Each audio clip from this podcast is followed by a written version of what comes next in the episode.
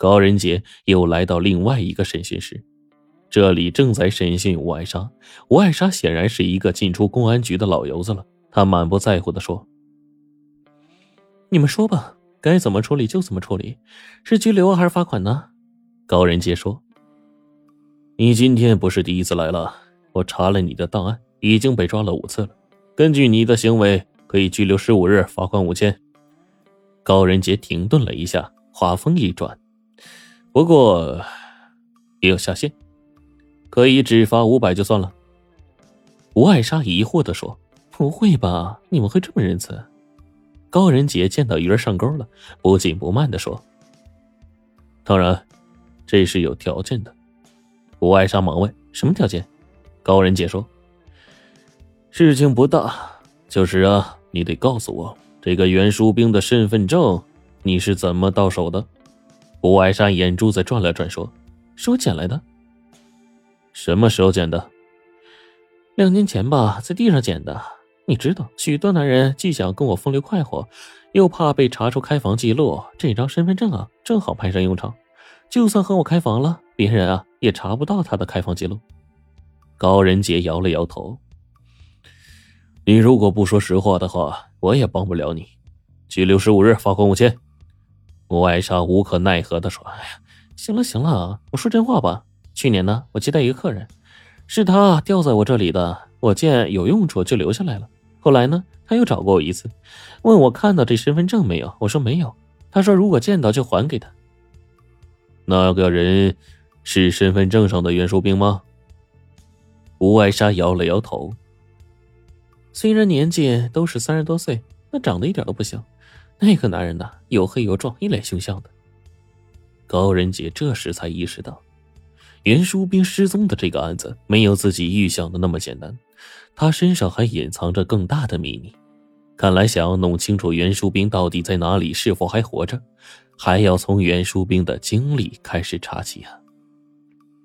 高仁杰找到李国富说明原因，李国富说：“我陪你到袁明星那儿去。不过呀，凭我感觉。”袁书兵早就不在人世了，而且呢，他多半是死于非命，不得善终啊。这是李国富第二次说类似的话了。高仁杰皱了皱眉头说：“你为什么这么认定啊？”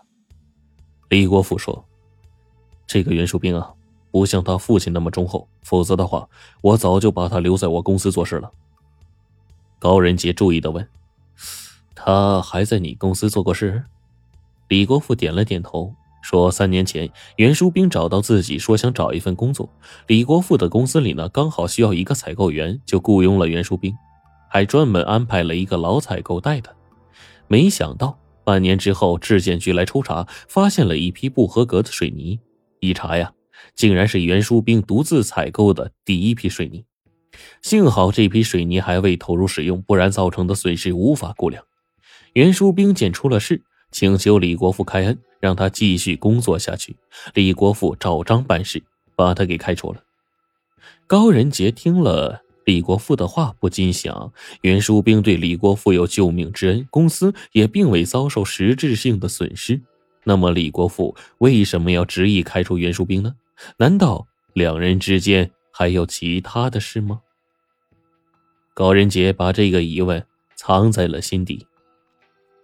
李国富带着高仁杰来到了袁明星的家里，向袁明星介绍说：“这位高警官呢，想问一下袁书兵以前的事情。”高仁杰说：“老人家，你就讲一下袁书兵这几年的变化吧，特别是不寻常的变化。”袁明星啊，这就说开了。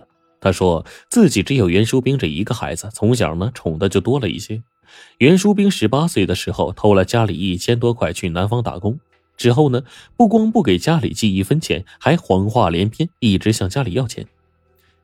袁明星叹了口气，接着说：“哎呀，这玩意儿啊，一出门就是七八年，一直没回家。没想到二十六岁这年开了个面包车回来，还有一个二十多岁的漂亮女娃。更让我们想不到的呀，这女娃挺着个大肚子。”就要生了。袁书兵说他发财了，递给袁明星一万块钱钞票，指着女孩说：“这个啊是你儿媳妇，叫小慧。见到袁家破旧的老屋，小慧露出厌恶的表情。后来袁明星才慢慢知道，小慧是广西人，家里呢是在大山里的。十五岁那年，跟着同乡就到广州打工，在小姐妹的诱惑下当了陪酒女。当袁淑兵出现在他面前时，他眼前一亮。袁淑兵出手阔绰，经常点名要小慧陪酒，给她买名牌的包包和首饰，很快就俘获了小慧的芳心。小慧见到袁淑兵游手好闲，又花钱如流水，就问他：“你出手这么大方，做什么的呀？”袁淑兵说。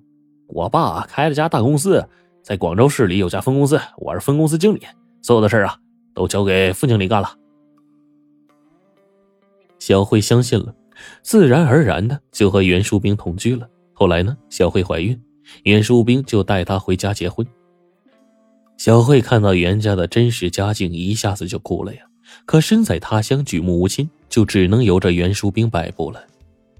袁淑兵回家之后游手好闲，每天出门和混混们赌博。没过多久，他不光将送给袁明星的一万块钱给收回，那辆面包车也贱卖给了别人，抵了赌债。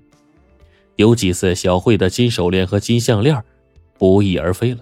小慧明白这都是袁淑兵干的，便和袁淑兵三天两头的吵架。有一次啊，袁明星听见袁淑兵愤愤地对小慧说。你这婆娘，我好不容易搞来二十万，全砸你身上了，你还有什么不满意的？孩子出生两个月后的一天，小慧终于忍无可忍，趁袁淑兵在外赌博，把孩子留在家里，自己连夜就逃走了。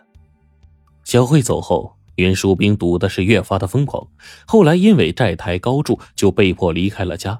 期间，他回家好几次都是问父母搜刮钱财，其中有一次回家，刚好和袁明星啊。就一起遇上了李国富翻车的事儿，便救下了李国富。袁明星说：“那一次啊，他没有找我要钱就走了，那是唯一的一次啊。”听了袁明星的讲述，高仁杰抓住了一个重要信息，就问：“你刚才说袁淑兵曾弄到了一笔二十万的巨款，你孙子今年十二岁吧？那就是十二年前的事了。”袁明星说。我也只是听他和小慧吵架的时候说的，这也不知道是真是假呀。高仁杰回到局里，翻阅着团江市十二年前的案卷，竟然真的能找到一起和二十万巨款有关联的案子。具体时间是在十三年前的五月五日，本地一家企业的女出纳万纳斯去银行取二十万现金发工资，一直迟迟未归。企业报案之后，警方介入调查，三天后发现了万纳斯的尸体。这起案件最终却未能侦破，只好作为悬案搁置。高仁杰一看，当年负责破案的竟然是韩许。韩许可是一名神探呐，他都无法侦破的案件，说明这很有难度。现在韩许已经退休在家，颐养天年。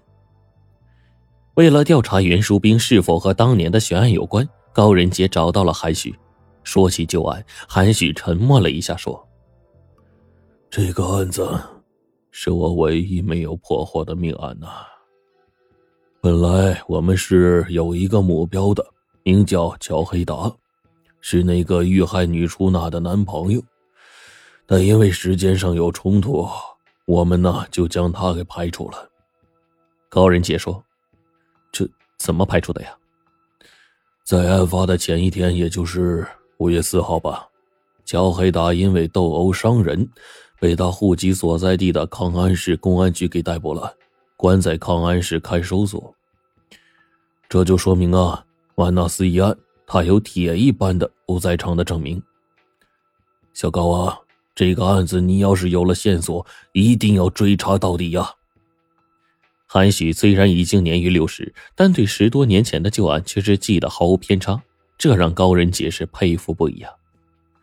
您认为该从哪入手呢？从我们当时掌握的情况来看呢，就算不是乔黑达亲自动手，犯罪嫌疑人应该和乔黑达是有关的。